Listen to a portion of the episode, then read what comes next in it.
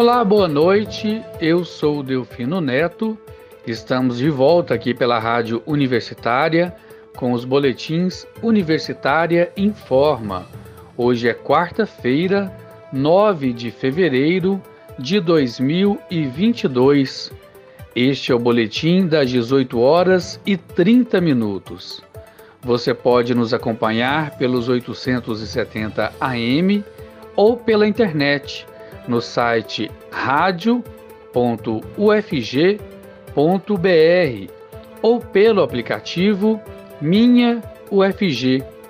Os boletins da Rádio Universitária estão disponíveis também no formato de podcast nas principais plataformas digitais de áudio.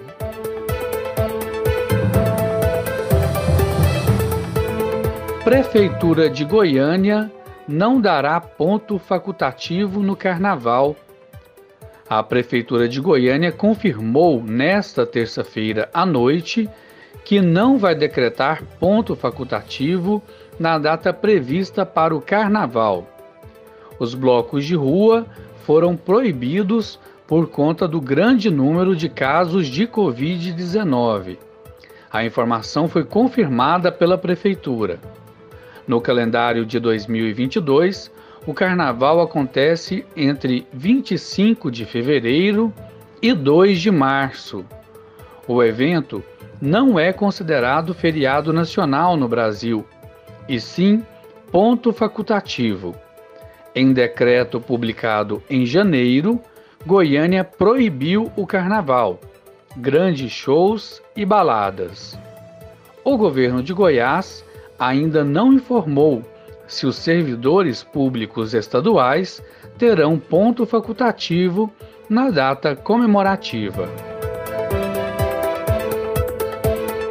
Olimpíada de Matemática, Astronomia e Astronáutica e Mostra Brasileira de Foguetes estão com inscrições abertas. As competições são destinadas a estudantes de escolas públicas e particulares dos ensinos fundamental e médio.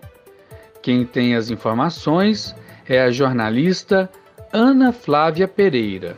Escolas públicas e particulares de todo o Brasil podem inscrever seus alunos à 25ª Olimpíada Brasileira de Astronomia e Astronáutica, a OBA, até o dia 1 de maio. Realizada anualmente pela Sociedade Astronômica Brasileira, em parceria com a Agência Espacial Brasileira, a OBA é aberta a estudantes de todos os anos do ensino fundamental e médio, em todo o território nacional e também no exterior.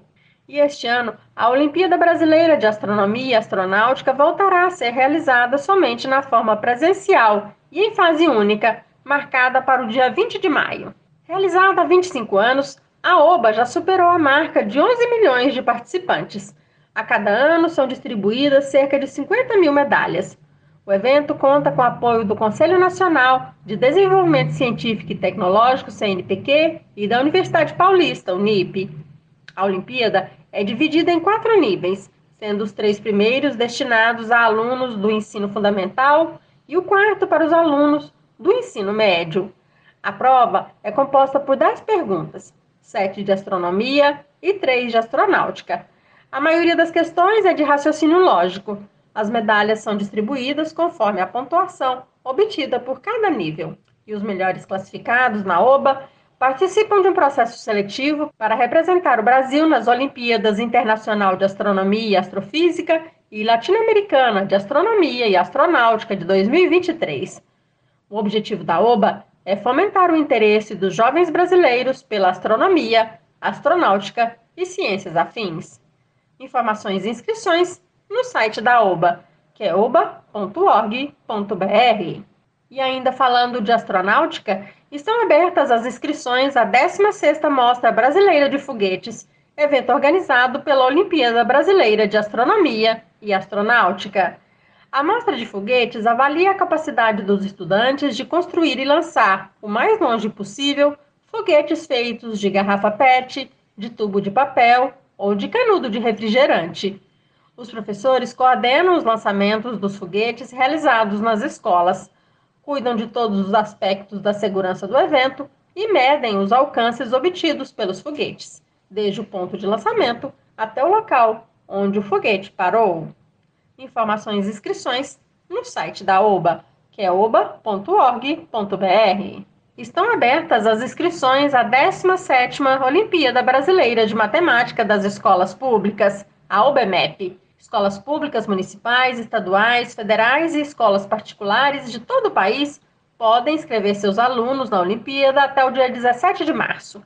A UBMEP é a maior competição científica brasileira, realizada pelo Instituto de Matemática Pura e Aplicada, o INPA, e se destina a estudantes dos ensinos fundamental, do sexto ao nono ano, e médio. Na última edição, realizada no ano passado, 17,7 milhões de estudantes de todo o Brasil participaram da competição.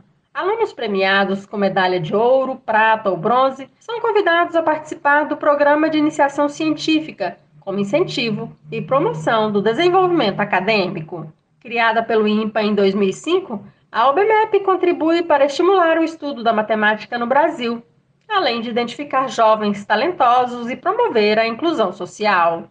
A Olimpíada tem como objetivo também a melhoria da qualidade da educação básica, possibilitando que o um maior número de alunos brasileiros possa ter acesso a material didático de qualidade. Ana Flávia Pereira, para a Rádio Universitária. Mais de um terço, cerca de 36%, dos consumidores das classes C e D se concentram em gastos com supermercado. A segunda maior categoria da lista é de restaurantes, que responde por 11% do consumo. Com isso, quase a metade dos gastos da base da pirâmide brasileira está vinculada à alimentação e, em menor escala, a itens de higiene pessoal e limpeza. Os dados levantados pela fintech Superdigital do Banco Santander foram obtidos com exclusividade pela reportagem. A pesquisa foi feita a partir do banco de dados da Superdigital, que abrange 700 mil usuários ativos em todo o país que fazem compras todos os meses com cartão de crédito ou débito. Essas pessoas estão empregadas em regime CLT ou são trabalhadores temporários. Os resultados reforçam como a inflação dos alimentos está corroendo a renda dos mais pobres no Brasil. Em janeiro, o maior impacto do IPCA 15, Índice Nacional de Preços ao Consumidor Amplo 15, veio do segmento de alimentos e bebidas, que acelerou frente ao mês anterior. Luciana Godoy, CEO da Super Digital, disse, abre aspas, percebemos que as classes C e D estão mais, mais receiosas quanto aos gastos, fecha aspas. No Natal, por exemplo, as compras se concentraram nos últimos oito dias de dezembro. No Natal de 2020, por sua vez, essas compras haviam sido feitas entre novembro e dezembro, já aproveitando a primeira parcela do 13º salário. Além disso, esse público consumiu 13% menos no último Natal 2021 em relação a dezembro de 2020. Na opinião da executiva, o comportamento está relacionado à falta de confiança do consumidor em meio à crise sanitária, econômica e política. As pessoas estão ressabiadas, com medo de comprar e se endividar. Esperam para saber se aquele gasto vai caber no bolso. Em janeiro, segundo Luciana, houve um recuo importante nos gastos em relação a dezembro, maior do que ocorreu no ano passado. Mas ainda está sendo apurado se essa queda está relacionada a uma redução de gastos ou a um maior uso do Pix, que vem se tornando cada vez mais popular, diz a executiva, ao destacar que a Super Digital não contabiliza os pagamentos eletrônicos instantâneos. Aparecida de Goiânia está com inscrições abertas para escolinha de futebol gratuito do Programa de Iniciação Esportiva da Secretaria de Esporte, Lazer e Juventude, SEMEL, da Prefeitura de Aparecida. As vagas são para crianças e adolescentes com idade entre 7 e 14 anos de idade. As matrículas podem ser feitas entre os dias 14 e 19 de fevereiro, das 8 da manhã às 13 horas, na chácara Zé Ronaldo, que está localizada na rua 69, quadra 17, lotes 2 a 16, no setor Pontal Sul, em Aparecida. A expectativa da secretaria é atender mais de 100 crianças em seis campos gramados disponibilizados pela direção do espaço de lazer. Os interessados em se candidatar devem se apresentar no ato da matrícula cópia da certidão de nascimento ou carteira de identidade e declaração escolar. As aulas, que serão ministradas no período matutino por professores da secretaria, terão início no dia 21 de fevereiro. Parceria com iniciativa privada permite ampliação da iniciação esportiva em Aparecida.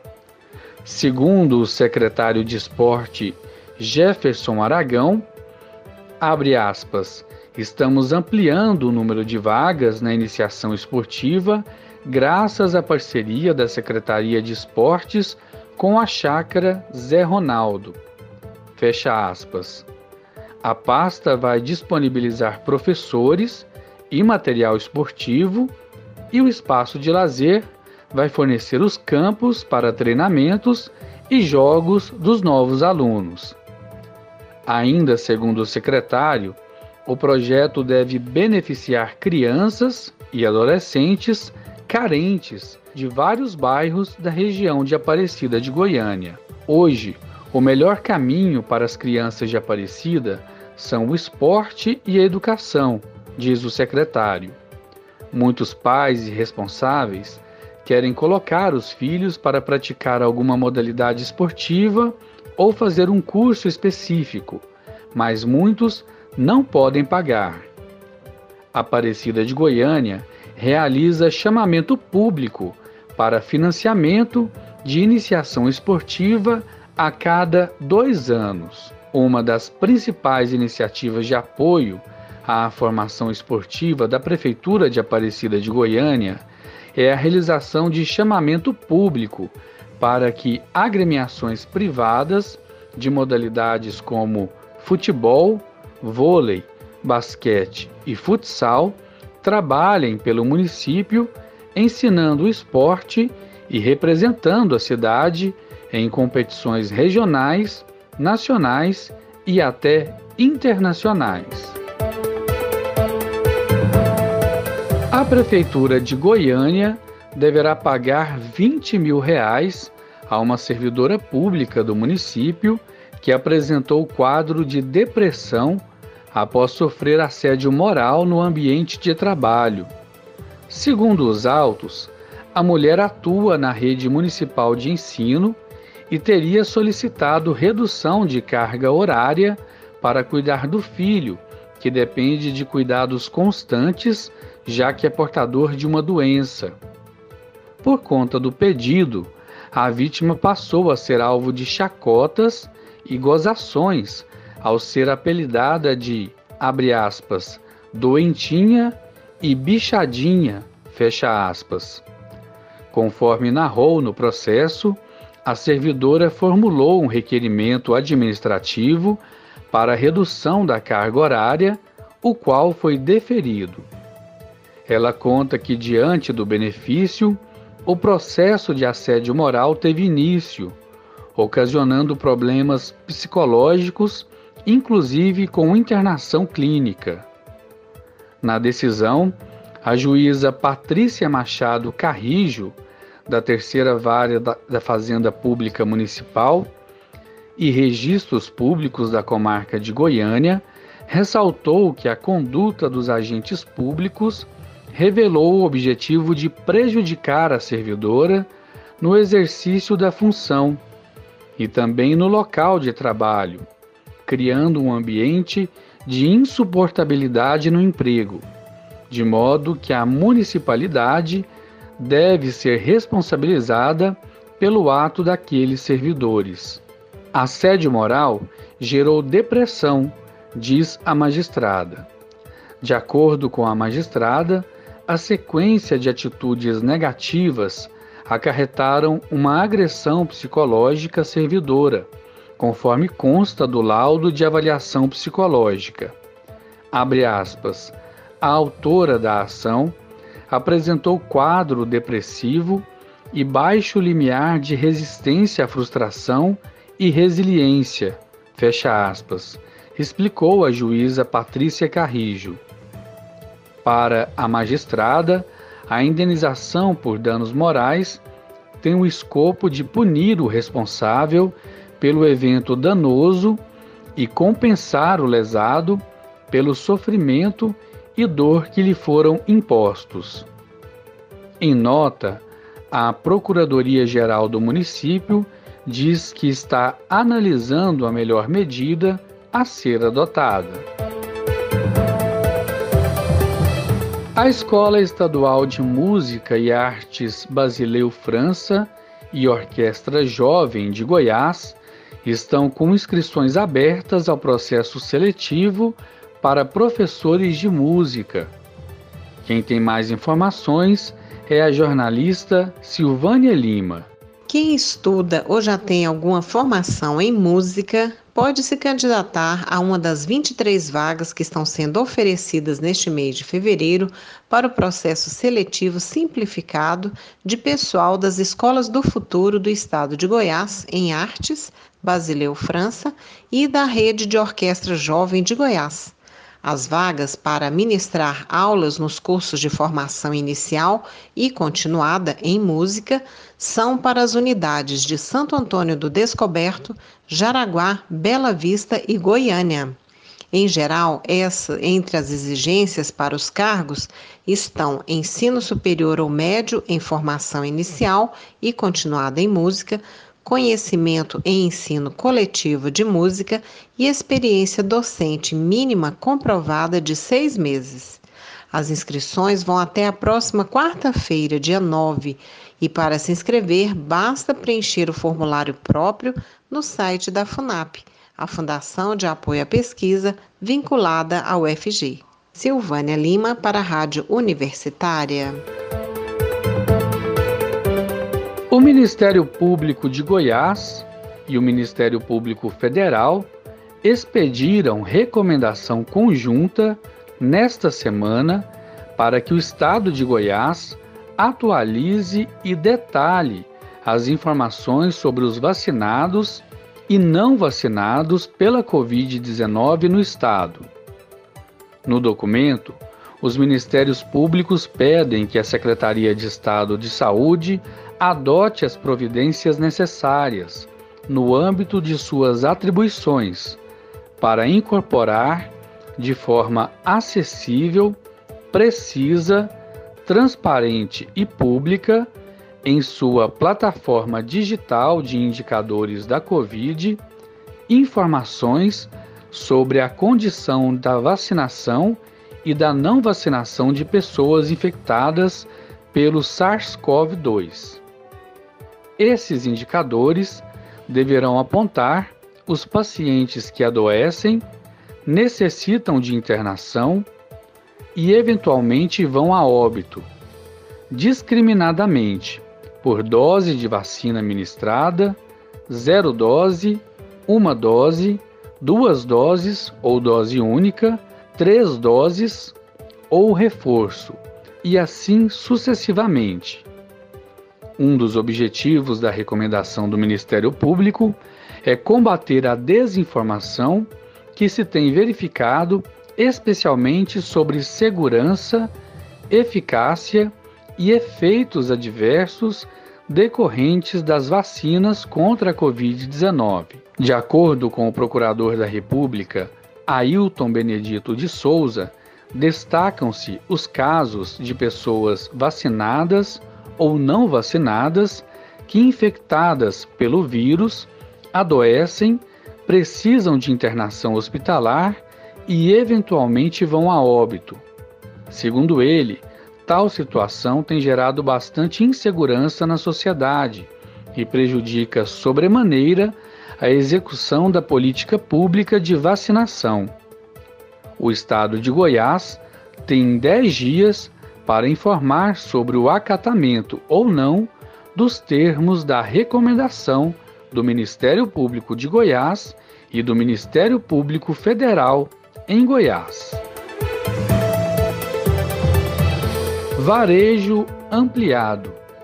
O comércio de carros, motos, partes e peças veiculares em Goiás fechou o ano de 2021 com um aumento acumulado de 35%, segundo o levantamento do Instituto Brasileiro de Geografia e Estatística. Esta foi a maior alta acumulada em um ano da série histórica desde que começou, em 2001. Isso em Goiás. Novo sistema de transporte coletivo da região metropolitana de Goiânia deve começar a operar em abril. Mais informações com a jornalista Maria Cristina Furtado.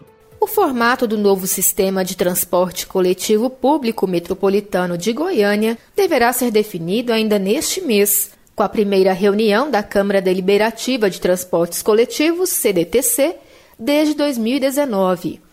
O colegiado agora terá novos integrantes e formato, e começou a ser desenhado nesta terça-feira. O estado de Goiás expediu ofícios para as prefeituras de Goiânia, Aparecida de Goiânia e Senador Canedo, para que indiquem os representantes ao grupo em até 10 dias. A CDTC será responsável por indicar os estudos para a tarifa do sistema, o subsídio e quais programas serão inseridos, como o bilhete único e a tarifa de curta distância. O ofício foi feito pelo secretário-geral de governo Adriano da Rocha Lima e enviado aos municípios. A dúvida fica sobre a participação de Aparecida de Goiânia e Senador Canedo na divisão, já que os dois municípios não concordam com a nova lei. A questão de Senador Canedo é quanto ao repasse para o pagamento do subsídio. Pela legislação, o município deve arcar com 8,2% do total, e ao entendimento que não havia recursos suficientes. Isso porque o subsídio é a maneira aprovada em lei para manter a tarifa do sistema no valor de R$ 4,30 e possibilitar a realização de investimentos no setor. A ideia é que as empresas sejam remuneradas por um valor calculado de acordo com o contrato de concessão, que deve chegar a R$ 7,05 neste ano, mas com os passageiros pagando apenas o valor de hoje.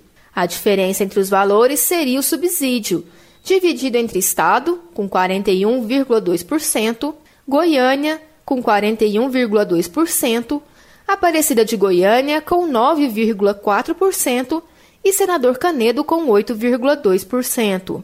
O maior problema é com Aparecida, que não concorda com o pagamento às concessionárias. O secretário municipal de Fazenda, André Luiz Rosa, conta que o município não foi chamado para discutir a legislação. Para Rosa, a gestão entende que ela é inconstitucional e que a Procuradoria está estudando uma ação judicial. O secretário estadual Adriano Rocha Lima afirma que os municípios deveriam contestar a lei ou os índices da divisão antes e que todos foram chamados para discutir. A Prefeitura de Goiânia informa que já tem uma estimativa de orçamento que será investido na nova rede metropolitana e que está preparada para o pagamento do subsídio assim que ele for implementado. Rocha Lima lembra que é preciso que se aprove a pauta da CDTC para que a Agência Goiana de Regulação, Controle e Fiscalização de Serviços Públicos, AGR, possa fazer os cálculos tarifários e estabelecer o subsídio. O secretário informa que o Estado deve levar à CDTC a proposta da tarifa flexível, que permite usuários a pagarem a metade do valor em linhas com distância de até 5 quilômetros. Esta deve ser a primeira mudança, além da manutenção do valor da tarifa para os usuários do sistema em 2022, e a intenção é beneficiar passageiros que se deslocam em curtas distâncias, que nos últimos anos têm optado por outros meios de transporte. A expectativa de técnicos do sistema de transporte coletivo da região metropolitana de Goiânia é que as mudanças práticas para os usuários estejam em vigor a partir de abril deste ano, como a Câmara Deliberativa de Transportes Coletivos, CDTC, deve se reunir ainda em fevereiro. A estimativa é que em março se façam os estudos técnicos para o cálculo da tarifa de remuneração das empresas e a diferença com relação à tarifa a ser cobrada dos usuários R$ 4,30, com o restante a ser pago como subsídio. Ao todo, a estimativa é que o poder público pague entre 30 milhões e 60 milhões de reais mensais. Além disso, durante março, deverá ser feita a adequação técnica para a implementação dos produtos, como a tarifa de curta distância e o bilhete único. Este permitirá que o passageiro utilize mais de um ônibus com a mesma passagem por determinado período, fazendo com que se evite os terminais, por exemplo. Há uma expectativa que, após ser implementado, possa ocorrer uma redução de fluxo nos terminais do eixo Anhanguera, como o da Praça da Bíblia, de até 50% de usuários. O serviço será semelhante ao ganha-tempo, que funcionou no sistema em 2013. Haverá ainda a implementação do serviço sob demanda do Citybus 3.0, que será integrado ao convencional. Outra mudança deverá ser o investimento em uma nova frota de todas as concessionárias do sistema. Consultar dinheiro esquecido em bancos vai exigir cadastro em conta gov.br. O novo site criado pelo Banco Central para o serviço de consultas a recursos esquecidos em banco entrará em operação no próximo dia 14 de fevereiro. Mas para ter acesso ao sistema e solicitar o resgate, será preciso fazer um cadastro pelo site acesso.gov.br ou pelo aplicativo gov.br.